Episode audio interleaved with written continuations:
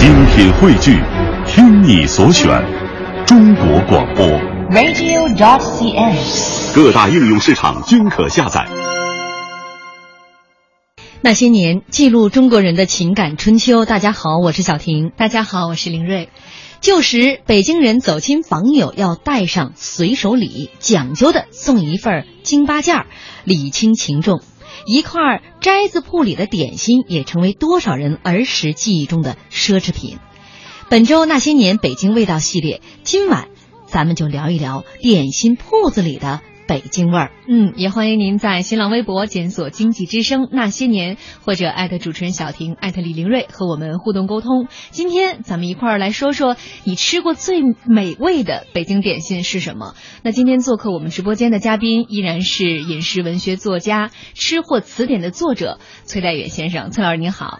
听众朋友们，大家好，我是崔代远。一回生，二回熟，三回就是老朋友。今儿第三天了，我是经济之声的老朋友。没错，也是我们听众朋友的老朋友了。这老朋友来啊，每次都不空手而来。今天呢，依然是带着这个这本书《吃货词典》这本书，在节目当中也依然会给大家出一道题。那这道题呢，最先答对的听众会获得崔老师亲笔签名的。吃货词典一本儿，哎，没错，商务运输馆吃货词典。嗯，呃，在我们节目这个开始之前啊，微博上已经有朋友在说了，像那年那人儿说，作为一个有正义感的听众，这几天我是实在看不下去了，简直是忍无可忍，痛心疾首。你说你们一天到晚就是吃吃吃吃吃吃吃的，还有没有点别的追求了？你们的节操呢？中国有句老话叫 “no 作 no die”。对于你们这种丧心病狂的深夜报复社会的行为，我只想说一句：干得漂亮！我们听众都相当的幽默啊。呃，这个紫星绿风说了，昨晚的口水我就没少流了。今天我得准备好一条干毛巾，我再来听。对，到了明天就该准备浴巾了，毛巾也不够了。还有啊，这个今天林睿呢在节目当中，这微博上放了很多照片啊，关于北京这些点心的照片。就有一位朋友就说了，看到图里的正明斋好亲切呀、啊，曾经住的离这家老铺不足两百米，闻着香味儿去买新出炉的蛋糕。这我都不知道，这一会儿得问问崔老师。那说到今天的这个点心铺子里的北京味儿啊，我们今天开场也专门放了一首歌，带有浓浓北京京韵风情的这首歌，叫做《北京月饼》，包括他之前唱的什么“自来红”“自来白”。昨天我们在跟崔老师沟通的时候，崔老师已经批评我们了，嗯，对吧？“自来红”“自来白”，这不叫北京话。哎，崔老师来个地道的，他应该念成“自了红”“自了白”。哎。就像这哪三个字儿呢？实际写出来呀、啊，还是自来红，就像自来水那三个字儿一样。嗯，不过北京音呢，您得读成自了红，自了白。道理很简单，就像北京有一条有名的街叫什么呀？大石浪，您不能读成大栅栏，嗯、您要读成大栅栏，就变成侯宝林先生说的那相声了。嗯，既然咱们说北京味道嘛，哈，咱们就都地道点哈，自了红，自了白。哎，没错，地道的京腔。这两个在我印象当中啊，就像我小的时候吃的白皮点心里边那个青红丝似的，嗯、就是绿的、红的那个丝状的啊。P.S. 解释一下，就是五仁月饼里面的那个青红丝，让我特别不能接受。在怎么北京味道里边，点心铺子里边，这成为点心了呢？嗯，哎，这说到点心啊，首先啊，跟大家分享一个，就是北京人话里的点心啊，跟南方人不一样。哎，你比如说哈。哎，有一位大学问家叫袁枚，清朝末年的，他写过什么呀？哎，袁枚诗话是吧？嗯、还写过《随园食单》。嗯，哎，在他那里头啊，专门有一篇叫点心单。这点心单里有什么呀？什么面茶，嗯，什么麻团，什么馄饨，哎，等等这些。哎，不过呢，北京人认为啊，那些都不叫点心，那些啊叫小吃。哦、北京人说的点心什么呀？它特指啊这种点心铺里卖的，实际上。点心的最初功能根本就不是给人吃的，是那就是供的，是这意思吗？哎哎，也不光是上供，它主要是一种礼器。哎，你比如说走亲访友，你比如说逢年过节，你像过去老北京结婚，那得干嘛呀？得送就是成套一百斤龙凤喜饼。嗯、哎，新女婿回门，那专门有一种点心叫了和。哎，待会儿咱们可以跟大家分享。嗯、像您刚才讲的这个自了红是什么呀？就是过去北京人八月十五祭月专门用的这个点心。哦，所以也就它俗称月饼吧。嗯，不是这样的哈，呃，月饼有很多种，自乐红只是其中一种。明白了哎，并不是所有的月饼都能祭月，嗯但自乐红可以。比如说自乐白，就刚才您说的那个就不能祭月。哦，那咱们先说说自乐红，它这个用什么做的？不是我，我还刚想说呢，这个小吃跟点心区别就这么大呀！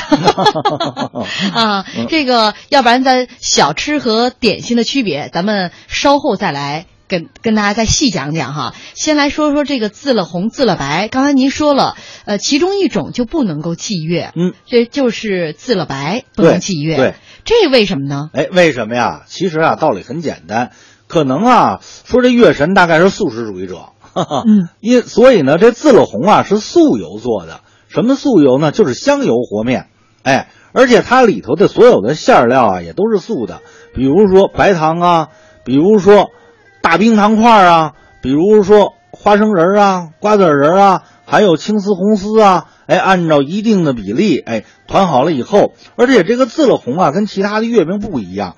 哎，刚才就您问的这个问题哈，说说就是月饼吗？不是，很多月饼是什么呀？您看啊，它是方方正正的，是吧？一个圆柱似的，上面呢写上五仁儿啊，嗯写上双环儿，写上莲蓉，是吧？对哎，然后烤完了啊，一大块。自乐红不是，自乐红长得像个小饽饽似的，它是一个半圆形的，上头什么字儿都没有，就一个深棕色的小圈儿。您仔细看，上头还有两三个小眼儿。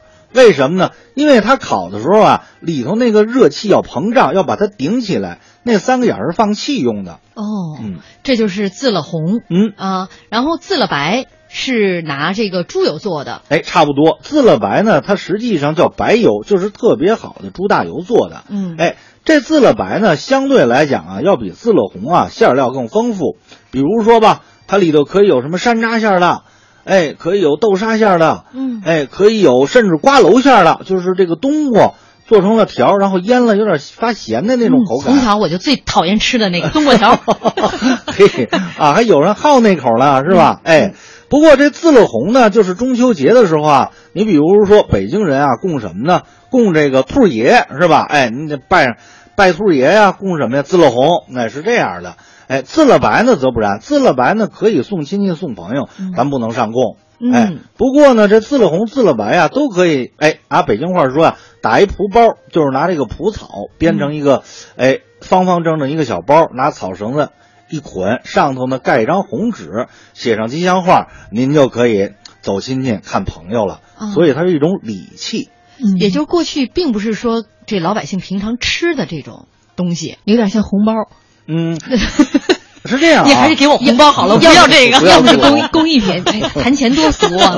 嗯哎，它呢，按照传统啊，只是在这个中秋节前后才有。嗯哎，您过了中秋节或者中秋节之前都没有，不像现在。您看我刚才来您台之前哈，哎，我怎么办？我饿了，就上您对面门口那个桂香村买了两块自乐红，点吧点吧就完了。好啊，呃，马上就广告了，您您再消化会儿。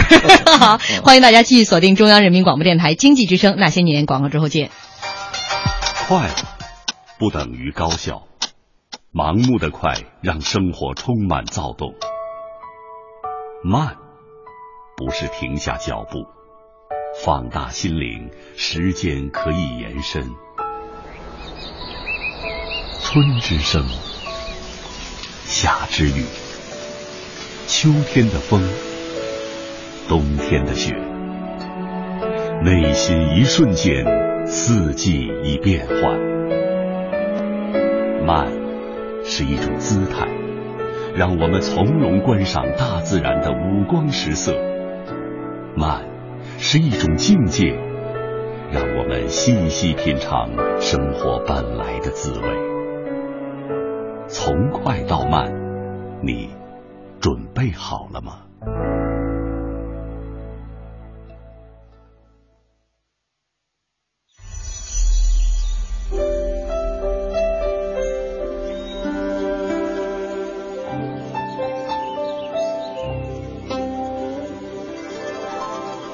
聆听生命的光荣。中央人民广播电台经济之声。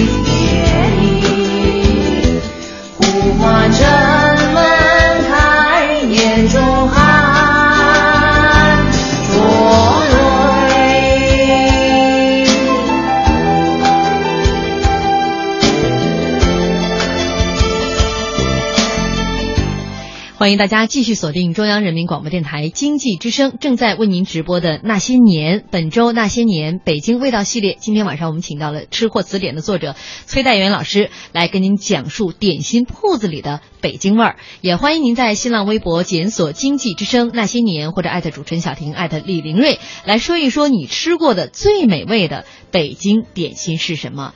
我们这个微博上和气生福后，他说我今天我自备了点蜜三刀，我我就以防我又听饿了。这蜜三刀也算是这个北京点心里边的一种吧？哎，没错，蜜三刀啊，也是咱老北京的点心。北京的很多点心啊，名字都很有意思。你像什么滋乐红啊、蜜三刀啊、萨琪玛呀、等等，而且呢，大部分啊都是甜的。嗯，哎，这个有什么讲究吗？哎，因为北京人这个点心啊，它最初的功能，刚才咱们不是聊了吗？不是给人吃的，是干什么呢？是给神吃的，就是上供的或者祭祀祖先的。那么过去祭祀祖先也好，上供也好，它不得摆着吗？嗯，所以他就要求啊，这个东西啊得能搁得住。那现代话说啊，叫防腐，就要求这个东西啊搁的时间越长越好。所以它的工艺一般来说只有三种，叫什么呢？炸的、烤的、蜜饯的。哦你像蜜三刀啊、自乐红啊，包括这个萨琪玛呀，包括很多点心，实际都是这样的。都特别能放，嗯，是吧？对，蜜饯呀，因为据说蜂蜜这个东西啊，能搁两千年而不朽。哦，嗯，这个你看，咱们这长知识了哈。咱们这些点心，尤其北京人的点心，为什么都是甜的呢？因为祭祀，甜呢就一般代表着一种美好的一种希望，是吧？没错，甜蜜嘛。哎，而且呢，你看哈，很有意思。这个咱们中国讲南甜北咸，东辣西酸，唯独这个点心它是反过来的。哎，南方人吃的有的东西吧，它是咸的；北方人全是甜的。嗯，而且吃甜的东西，大家都有这种感觉哈，它使人兴奋，是吧？哎，能够勾起人这种美好的情绪。哎，而且古人呢，他这个得癌糖不易，特别在北方，是吧？您看，我记着我小的时候，那一家一户好像一个月吃糖也就那么一斤，嗯哎呀，可宝贵了哈。那阵儿喝那个豆浆哈，你要是要糖的话，得单门多交三分钱，是吧？哎，所以呢，这个糖啊得来不易。那么他祭祀祖先也好，祭祀神灵也好，才都做成这种甜的。呃，更加珍贵了。没错，这么珍贵的东西，小婷姐不爱不爱吃？年代不一样了吗？我我怎么我也比崔老师年少点儿。那你看，真是崔老师这么一说，我才反应过来。我小时候在南方长过，嗯那南方吃的那个汤圆里边儿，它是有肉肉馅儿的，嗯它是咸的。嗯但是你在北方你就没有吃过这种对这种咸味儿的带肉馅儿的汤圆。我第一次上上海吃那个肉馅的汤圆，我可可奇葩了。哎呦，我说怎么怎么会呢？啊，我到现在也不能理解粽子里边有肉馅儿，我都是把它拆开来，一个当米饭，一个当纯肉。你看，这种都是在南方才出现的。嗯这是在点心方面，你看这个崔老师一说，大家就能够感觉到点心方面的南北差异。嗯包括月饼啊，你看哈，上海有一种月饼叫鲜肉月饼，是吧？里头一大块五花肉啊，哎呀，那嚼起来那香啊，是吧？哎，不也是咸的？对，然后这个刚才朋友说的这个蜜三刀呢，但是在崔老师眼里，这个北京点心当中，蜜三刀并不算是。特别典型的，嗯，那特别典型的是刚才我们说的自自了红、嗯自了白，嗯还有呢像萨琪玛，哎，萨琪玛呀是典型的北京点心。其实按传统说呀，它是满族点心。哎，为什么呢？因为它最初的功能就是关外三陵沈阳那块儿，哎，供这个努尔哈赤啊、皇太极啊那三个陵园里头祭祀用的。嗯，哎也不是给这个这个咱们平常老百姓吃的。对，不过呢，有这么一句话哈，叫什么呢？心到神知，上供人吃。最后所有撤了供的东西，实际全是人吃。哎，这个萨其马呀，就特有意思哈。好多人，包括您上网去查吧，说他为什么叫萨其马呀？哎呦，于是就编故事，什么一个姓萨的将军杀了一匹马呀，怎么在哪儿打仗啊？哎呦，好家伙，编的生动极了。其实满不是那么满的事儿。哎，嗯，那究竟是怎么回事儿？这萨其马呀，其实啊，它就跟这个披萨呀，哎，这个什么培根呐、一样，它是一个译音，哎，它是满语的译音，哦在，这个并不是一个姓萨的将军。跟马没有直接的关系。在这个满族语言里啊，这个切成条儿这个动作叫什么呢？叫萨奇飞，哎，萨奇飞对就是这么一个动作，把东西切成条儿。切成条儿，对。然后马放起来这个动作呢，叫马拉木币，嗯，哎，把这两个呢拆开了，搁在一块儿，像咱们英语拼接词根似的啊，就变成萨奇马了。嗯哎，实际就是这么一个，因为有点音译的感觉。哎，而且它的本来意思是什么呢？就是说把这个面呀搓成了小条儿哈，里头搁上什么鸡蛋呐、搁上奶油啊，哎，然后再炸嗯，炸完了以后呢，再拿蜂蜜再给它蘸了，蘸完了以后呢，再给它码起来，然后再切成那种小方块儿。看见萨琪玛不都是那个样子吗？嗯，所以这是萨琪玛本来的意思。嗯哎，特别有意思的事儿是什么呢？启功先生，这大书法家启功先生啊，曾经考据过，说萨琪玛呀，它最初的这个名字叫什么呢？叫狗奶子糖蘸。狗奶子糖站，嗯这是音译过来的呢，还是是它它的这个原本名字的意思？这是它原本名字的意思。而且呢，说什么叫狗奶子呢？说这真要是拿狗的奶做，这得多少狗奶呀、嗯啊，其实不是这个意思。狗奶子是什么呢？它是这个东北特产的一种野果子，叫忍冬科的植物，它叫蓝靛果。不知道您见过没有？就是长得有点像蓝莓的那个感觉你看吧。颜色有点深紫色，像蓝莓，但大小比蓝莓小，像葡萄干儿。嗯哎，这么一种果子，最早呢，他把它搁在这个萨其马的上头，作为它的果料。嗯后来到了北京以后啊，经过这二三百年的变化呀，它这个果料也变了，因为找不着这种野果子了，就用什么呀？比如说青丝红丝啊，什么葡萄干儿啊，什么瓜子儿啊，哎，各种各样的果料。哎，萨其马呢就是这样。我觉得青丝红丝毁了一一大波的这个点心。但是就像崔老师说，每个人口味不一样。嗯那还有的人真的就是挺怀念那个青丝红丝的。对可能在过去大家都觉得这是好东西。嗯青丝红丝。哎，咱萨其马也有不用青丝红丝的。你嗯看萨其马呀，可有意思了。你看北方人爱吃这个吧，东北的嘛，北京人嘛，嗯他广东人也爱吃萨其马。不知道您注意没有？香港人也爱吃萨其马。对现在这个好像甜口的好像现在这个萨琪玛基本上都是一些大的这个南方的一些食品厂来制作的。哎，这里头啊有个因由，为什么呢？因为当时啊，这个呃八旗军的一支啊，就到了这个广州这附近，是吧？包括您看那个电影什么林则徐啊，什么戍边什么的，嗯哎，大概其就那个时代把这种饮食习惯传到广东了。嗯后来这个香港啊，它有这个赌马这种活动，是吧？压彩，哎，后来他们就觉得萨其马这个音呐、跟这个好像压彩有什么关系？哎，就传说呀，吃了这个东西再压彩它就能赢。哎，于是乎呢，在那一带呀就盛行吃这个。不过那那那儿的萨其马跟北京的不太一样，它一个呢相对来说比较松软，嗯是吧？还有一个可能你喜欢，因为它没有青丝红丝。对，它倒是有一些芝麻呀，包括一些葡萄干儿啊，对在现在这个萨其马当中会出现。嗯我印象当中小的时候吃那个萨其马特别硬，嗯，而且那个糖呢，你会觉得上面裹的那个糖啊特别粘牙。呃，那可能那就做的不好是吧啊，因为吃的好的萨其马，它应该是什么呀？奶油和面的。哎，因为它受到游牧民族这种影响嘛，嗯奶油和面，所以说一个真正的萨其马，你应该吃出什么味儿来呢？首先是奶香，而且呢，它和面里头用了鸡蛋了，蛋香，哎，然后呢有这种蜜香，有果香，哎，这么一口下去，奶香、蛋香、蜜香、果香，哎，融于一体。最后还油炸出来，哎而且萨琪玛还有一种精品的，哎，这些年还真没怎么见。我小时候有那种叫芙蓉糕，它是什么样呢？底下啊是一层白芝麻，上头是一层那种粉红色的糖，哎，跳跳糖，嗯，跳跳糖，跳跳糖啊，粉红色的这种糖粉，哎，这个萨琪玛呢，专门有个名字叫芙蓉糕，很漂亮。嗯，这是属于萨琪玛当中的精品，高大升上级版的萨啊，高大上的现在也已经见不到了。嗯，很少见了。嗯，哎，这说到是萨琪玛，哎呦，我觉得像崔老师，您都这个尝过那么多品种的，甚至是到现在很多人都尝不到的这种芙蓉糕啊，嗯太有口福了。好，说到这儿呢，这个差不多，咱们把题目可以给大家出出来了。今天的题目今天题目，因为其实呢，已经在前半程的讲述当中已经有所体现了，嗯，对吧？哎，答对了以后呢，可以得到一本商务印书馆吃货词典。今天的题目是什么呢？就是据启功先生考证啊，萨金玛他最初的名字叫什么？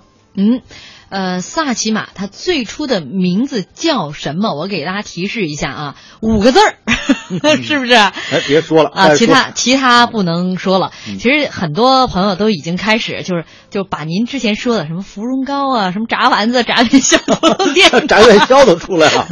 那个不是今天的这些答案啊，呃，只要认真听节目呢，相信大家都能够答出来啊。还有这个梅竹烟波就问梅园的奶酪干儿算不算北京小吃呢？嗯，它应该算小吃，而而且还是比较经典的小吃，但呢，它不能算作点心。嗯哎，这儿呢就有一个原因，就是说北京人什么叫点心，什么叫小吃、嗯啊？特别是北京还有一个特点哈，在老北京啊，这个点心不能叫点心，其实包括卖点点心的店呀、也不能叫点心店或点心铺，嗯，它叫什么呢？因为我们都吃了吃了这么多年的点心，它不叫点心，叫什么？它叫饽饽。哎，卖点心的商店叫饽饽铺。哎，这个跟我们老家是一样的。哎您讲东北这个地方的，我记得在我小的时候，爷爷奶奶、姥姥姥爷那一辈的人，嗯就都会说。我去给你买点饽饽回来。当时我会觉得这是一个土话，就是乡里话。嗯但是您这么一说的话，看来是有渊源的。嗯，它还真是官话。为什么呢？因为在过去清朝的时候啊，它这刑法里头的剐刑最后送命的一刀叫点心，所以北京人忌讳这个，它不叫点心，哦随了满族人叫饽饽。嗯，就是它是因为这个还是有一些忌口，对是吧？啊，呃，刚才这个崔老师也都讲述了，嗯这为什么北京人他不叫把这个点心叫点心，而叫嗯饽饽。对，啊你看说相声专门有一段叫什么呢？叫饽饽镇，是吧？嗯哎，说的就是这个。嗯，木木的爱情说心好累啊！我开始觉得你们仨真的是在拉仇恨。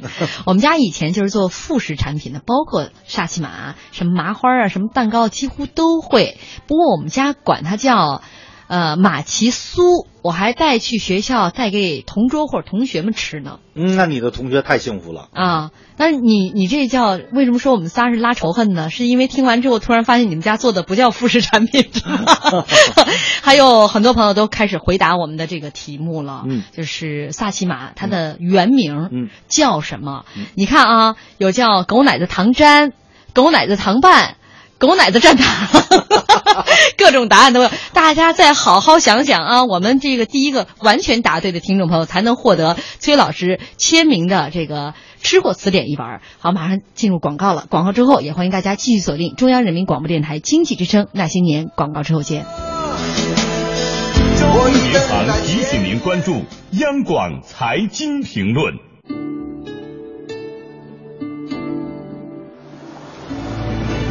以综合化的财富管理能力，助你实现人生价值。交通银行，您的财富管理银行。健康美味就选双汇。双汇开创中国肉类品牌。北京时间二十一点三十分。报时中国经济，我是娃哈哈宗庆后。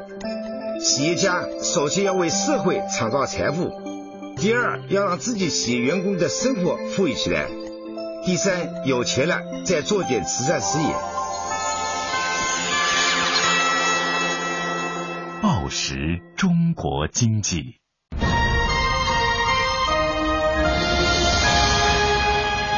经济之声，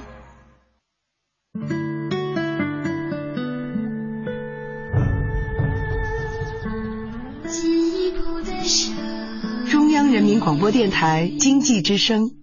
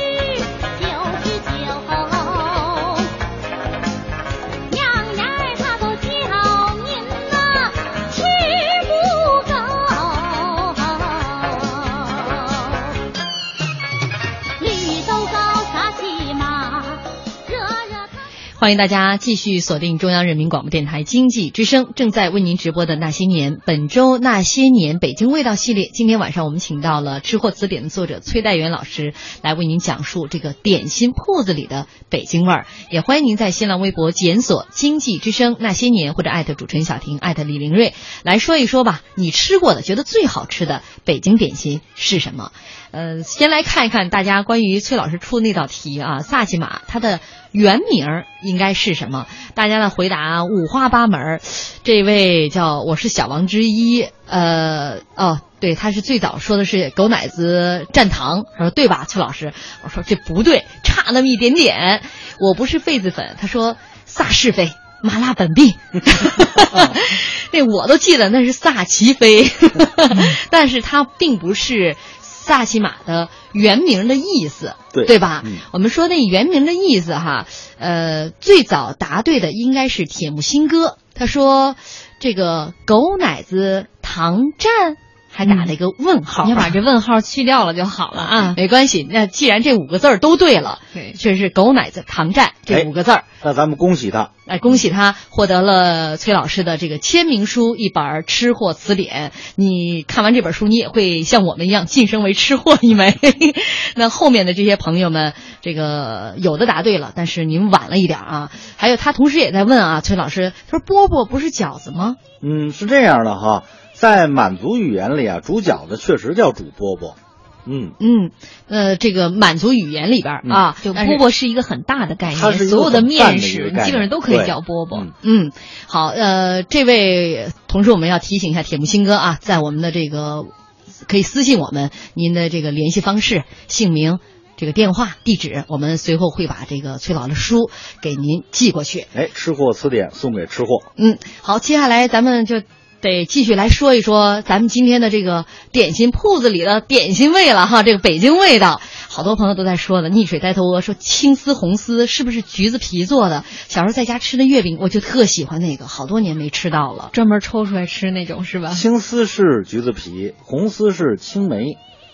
哎青梅说反了啊红丝是橘子皮，青丝是青梅，绿啊颜色的那个。那个这位朋友，呆头鹅朋友，咱俩注定不能好好玩儿，不能一起做朋友了。这青丝红丝是我最不能接受的。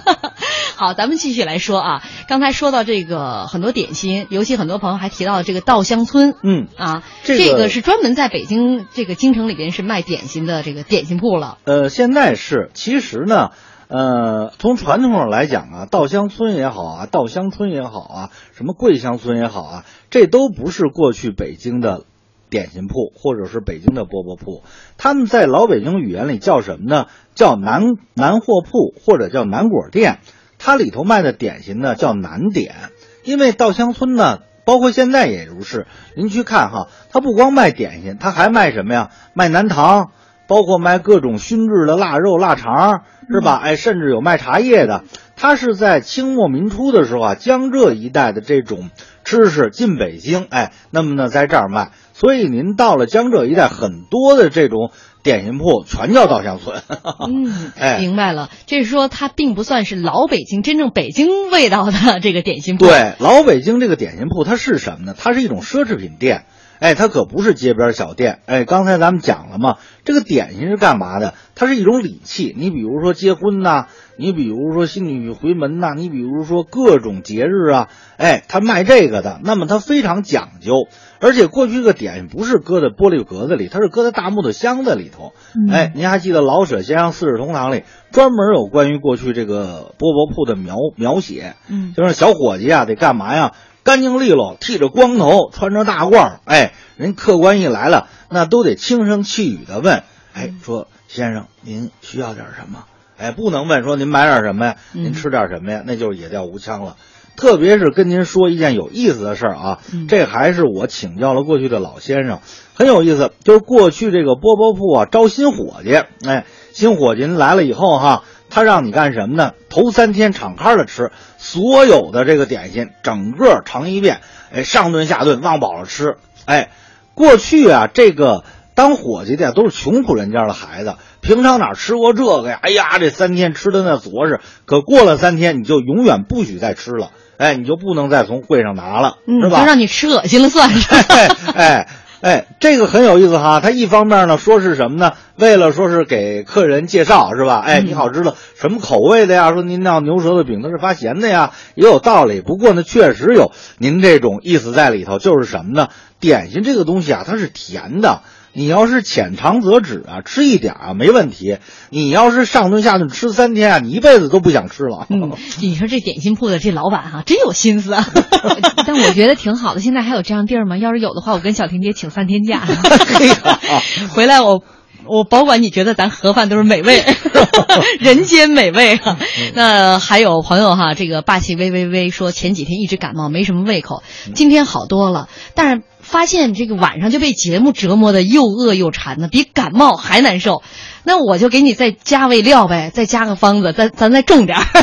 咱继续来说，呃，点心铺里的北京味道。刚才说了自自了红、自了白、嗯萨其马，嗯然后呢，接下来咱们说说京八件儿。京八件儿哈，哎，京八件儿。不过我觉得这么深夜哈，咱不要拉仇恨哈，太不厚道是吧咱咱主要讲点文化方面的啊，比如说这京八件儿哈，您就记着我一开始节目里说的嘛，这个点心是干嘛用的？它是送礼的礼器。嗯就您看现在也如是，咱们去过节呀、过年看朋友，您得提拉着点心匣子。是吧？透着有礼貌，哎，您不能说我实在啊提了个猪肘子，我来两只烧鸡，那是不行的。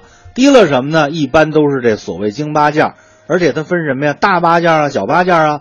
哎，可是关于这个呀，就很多种说法，您去网上查吧，好多种。嗯，究竟是哪八件儿？是吧对呀、有说什么福禄寿喜的呀，有说什么蜜桃啊，什么小苹果的呀，其实啊都不对。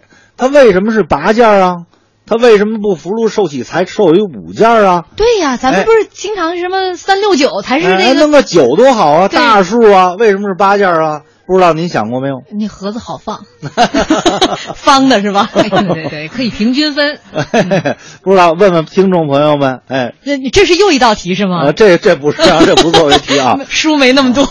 哎，不过这道算术题很简单，因为过去的秤啊是什么呢？一斤等于十六两，它上供是摆四个盘子，一个盘子里摆两块，正好是八块一斤，这叫大八件儿。哦，是根据这个秤配合这秤对来，的。如果说这 精致一点儿，一个盘子里摆四块，这就是十六块，叫小八件儿，就这么点事儿，一道算术题。哦，跟口味啊什么都没关系。好，大家今天又长长姿势了哈，这个 网上的这种说法，呃，崔老师说了，这个什么叫京八件儿啊啊？呃，以后我们这个这个书要富裕了，我可以也考考大家啊。说到了，说完了京八件，咱们来说说密供。哎，这个密供就更典型了。您看这名字呀，密供上供的供，哎，嗯、不过呢，现在还真见不着传统的密供了。传统的密供是什么样啊？它有点像萨其马，但比这个萨其马粗，哎，也是这种啊小面条，然后呢炸完了以后啊裹上蜂蜜，之后呢要搭成形状，搭成塔形的。搭成三角形的，而且有一定的高度。哎，你比如供神佛呀，那是五个，那得多高？那很高哈。你要供灶王爷，那那就基本上八寸，有三个够了。嗯，而且呢，它还分分什么呢？你比如供神佛啊，中间那个馅儿是红颜色的。现在你去稻香村卖，它也是有这种红颜色的，不过呢是一坨一坨的。哎，那么你供祖先呢是白颜色的。嗯嗯，这是这个供奉的对象不一样，这里面的配料也不一样，而且基本上是越高越好。嗯，对，差不多吧。哎，所以说那会儿码这个呃蜜饯的，如果没活干了，就可以去当瓦工。你是 你你蜜饯，你水果想吃水果了，蜜供哈，哎这蜜蜜供供跟蜜饯可完全是两回事儿。蜜饯呢是过去果子铺啊，到了秋天以后啊，把各种果子拿蜜腌制起来，嗯变成的这种应该是水果的腌制品。嗯嗯，您说这个蜜供，刚才您说的又是得垒成这种塔形的，这这个可能最重要的工艺就是这种砌的过程吧。就像搭积木似的呗。嗯啊，呃，不过那种摆法现在几乎见不到了。嗯嗯现在您到点心店里去买蜜供是有的，它都是一块一块、一坨一坨的这么卖，嗯吃起来其实差不多。嗯，它不按斤来，呃是按斤腰啊。也按斤腰，对啊按斤腰但是就是这个，就像您说的，它它不是那种一块一块的了。对，已经不是马城大高塔了。嗯嗯呃，昨天呢，在说到今天节目的时候哈、呃，崔老师说到一点，说北京这些点心啊，你们可能都没有吃过这个特别正宗的这种玫瑰饼。嗯这玫瑰饼是北这个北京点心当中很典型的一种啊、呃，点心，。这个北京点心里头啊，有一大类是什么呢？叫酥皮儿。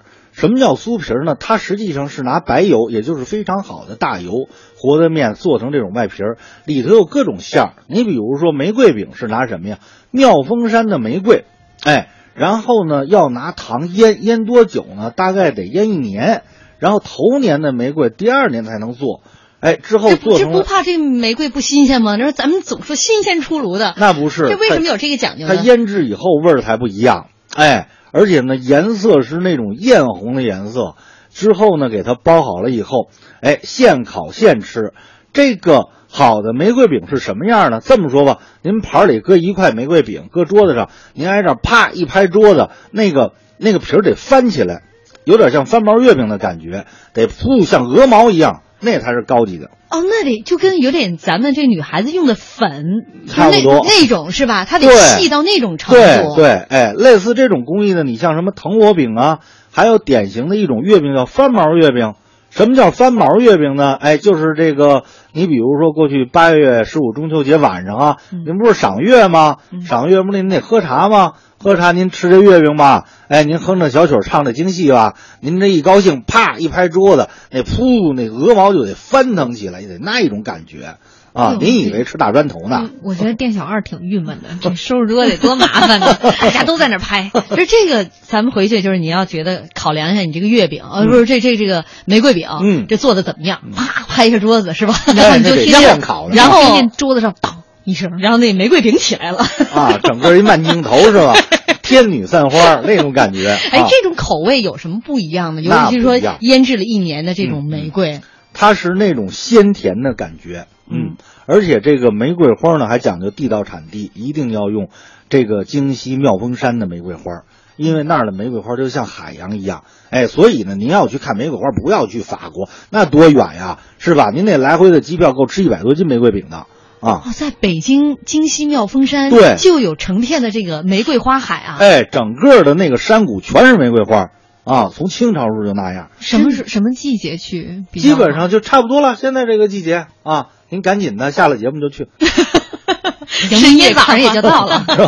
好，这是呃玫瑰饼。那像一般做这种饼的这种面呢什么的，有没有什么讲究？嗯，它是很精细的这种，现代话说叫富强粉吧。嗯哎，关键是它是和了这种很好的白油，嗯，嗯所以它才酥，才那么呃起毛的那种感觉，颜色才是那种雪白的。嗯嗯，但是咱们一般情况下估计也都吃不着像崔老师介绍的这腌制一年以上的这种玫瑰花饼了。嗯，那一块玫瑰饼啊，说实在好几十块钱呢。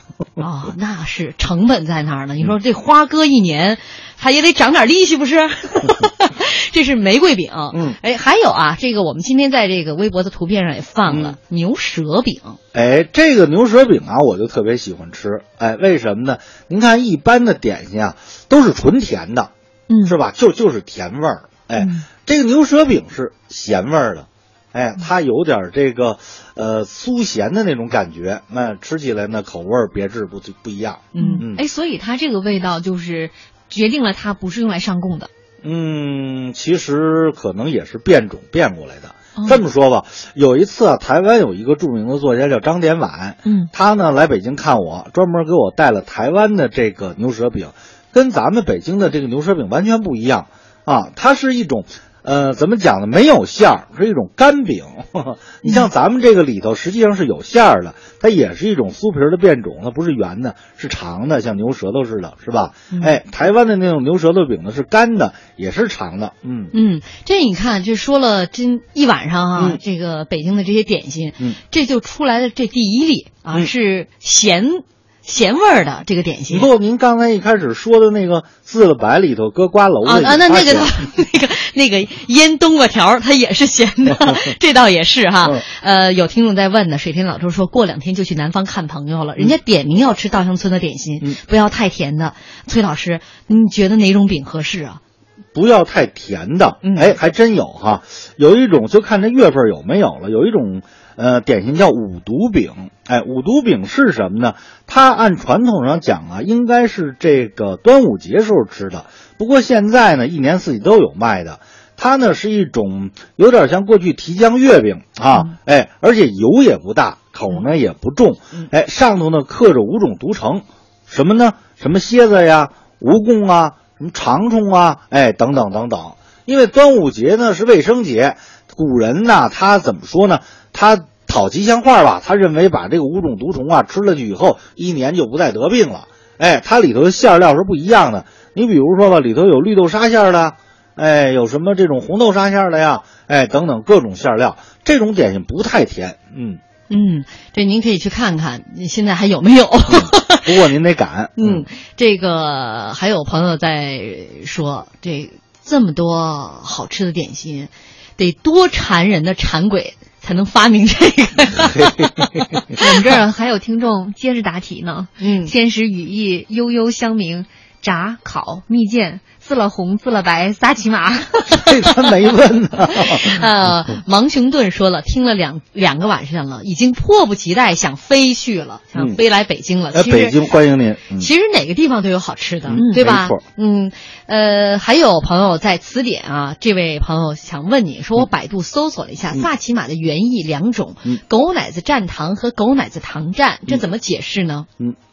就是其实意思都一样，蘸糖糖蘸，嗯。那书得看谁出的嘛，是吧？哈，崔老师出的书，那题的答案就得听他的。您要对这个问题感兴趣的，您可以仔细翻阅一下《商务印书馆吃货词典》。嗯。嗯，好，这个说到了各种的吃食哈，其实前两天有的朋友，就是尤其是我们昨天的这个节目当中啊，嗯。呃，说到这个饭店里的北京味儿，嗯。有的朋友在一开始就问崔老师一个题，叫这是是这个一道美味叫三不沾。嗯，昨天呢，我跟凌瑞我们两个就是这种半吊子吃货吧，对，私下就认为三不沾一定是点心，所以我们就就把那个问题按下不表，就想等崔老师今天来回答。结果崔老师说，那跟甜点一点关系都没有，跟点心一点关系都，没有。人家是一个地地道道的大菜硬菜。啊，但今天尽管是说点心呢，我们也得满足那位听众朋友。崔老师说，在这个微博上已经跟人互动了，说节目当中会回答你。没错，哎，呃，其实呢，三不沾跟今天聊的话题有共同之处，为什么呢？都是甜口的啊，嗯而且三不沾呢很甜。三不沾是什么呢？首先说它是什么啊？它就是拿这个鸡蛋黄啊，然后和了这种绿豆淀粉，然后搁上糖，哎，然后给它在这个油啊，哎，这个大油里头打，打多少下呢？大概得打两千下，呱呱呱呱那么打。打出来以后呢，就炒成一个这种艳黄的、油润的，就像一个大油滴似的。哎，搁到盘子里，它实际上是一道甜菜。哎，这道菜呢是有来历的，不过呢，它的来历啊很多种说法。嗯有的时候说呀、它是当时北宋就有了。哎，后来呢，到了这个，因为北宋后来到了南宋啊，这个文人呀、就思念家乡，哎，那么呢就做出这么一道菜来，就像一个大眼泪似的，代表怀念故乡。嗯哎，还有一种传说呢，就更有诗意了，说是什么呢？这个呃，唐婉呀，就跟陆游啊，当时这个婚姻啊，不是不幸吗？哎，那么她的婆婆呢，就难为这个唐婉，怎么办呢？说你呀，给我做出一道菜，我这牙口不好，你得做出一道菜，不能粘牙啊。说是不能粘牙，还不能粘盘子，啊，还不能粘筷子，那你做吧，是吧？哎，不想呢，这个唐婉呢很聪慧，哎，他就把这道菜呢做出来了。但是这道菜做出来以后呢，也没有挽救了他们的婚姻。嗯俩人呢，一人在那墙上写了一首诗，哎，这么着留下了两首诗，这菜呢留在北京餐厅里了。啊，这是一段凄美的爱情故事。是吧？哎，但是我一直在思考，你像三不沾，大部分这个菜名里面，你直观的看这个菜名就知道这里面有什么配料，或者说有什么东西想不想吃。三不沾，你乍一看你就觉得完全摸不到头脑，所以咱才会这个望文生义，把它安到这个点心里边。你像自老红什么的听不懂的，都放在点心这一堆里，是吧？您得给它当成蜜三刀了，是吧？啊，其实它为什么叫这个名字呢？还有第三种说法，我觉得这种说法比较靠谱。它就在这个民国初年的时候，当时北京啊，哎，有这么一个餐厅，哎，它这个餐厅呢，嗯，一个伙计啊，把这做芙蓉鸡片剩下来的这个鸡蛋黄啊，哎，加工以后变成了这么一道菜。本来呢，这道菜呢没有名字，哎，后来呢，当时啊，这个来了一个大学问家，哎。呃，这个学问家是谁呢？您可以去看《吃货词典》。哎，之后呢，他说：“你看你这么好吃的菜，得起个好吃的名字呀，叫什么呢？叫三不沾吧。这么着，哎，不想呢，大家呢都怀着您这种好奇心。但是这三不沾是什么呀？点一尝尝吧。慢慢的呢，就成名菜。后来呀，那家餐厅啊没有了，现在三不沾呢在另一家餐厅叫同和居。哎，同和居就是北京西城三里河那儿这个老店，他们家这三不沾依然是镇店名菜。”今天还卖呢，而且不便宜。好，这个有机会，这个大家也可以找找这个点点三不沾来尝尝。我说实话，我还没吃过三不沾呢，这我都不知道是什么味道。甜的，哎，不过这道菜呢也是啊，属于尝尝就可以，因为拿现在的这种标准来分析吧，属于三高，哎，高糖、高油、高脂。啊，有朋友在问了，说崔老师，你有什么没吃过吗？哇，这考您的一道题 是吧？这画画一个圈，我觉得我没吃过的问题还很多，是吧？啊，未知的世界无限广阔。对，所以给崔老师未来再写书啊，提供了无限的空间哈。呃，还有朋友一听说您给您给推荐的这个给南方朋友带的这点心五毒饼，哎呀妈，听这名字比较的吓人呢。呃，今天非常感谢崔老师做客我们节目。这一小时很快，这个愉快的就要结束我们的这个节目了。嗯，没错，北京五百多种点心，咱刚说了不到十种。没错，这个大家有机会可以慢慢吃。但是就像崔老师之前说的，呃，那点心铺子里边招伙计，新来的伙计他都是有道理哈，让你这吃三天，这点心都是浅尝。可止的这样的，就是这个稍微来一点儿，很多点心依然是保留着传统这些工艺，比如说您说那个三高的问题，它都存在，所以吃多了不成，呃，少吃一点可以，而且那么多种品种的，慢慢来。非常感谢崔老师做客我们节目，明天呢依然是北京味道，那明天是就是真正的这个咱街边里的这个北京味道了。很多的小吃，其实从第一天在说北京味道的时候，很多的朋友就提到了什么卤煮火烧啊，这些都是典型的北京小吃，对吧，嗯，老师？北京小吃很多，嗯，明天为您一一道来。最后呢，用浩浩乎平沙无垠他的留言做结束，他说：点心，小时候的念想，长大后的孝心，送朋友时的温情，敬神灵时的虔诚，甜甜蜜蜜的享受，快快乐乐的笑容。吃点心已经幸福不已，再加上“北京”两个字做出处，那甜美，hold 不住了。再次感谢崔老师，也感谢大家收听，我们明天再见，再见。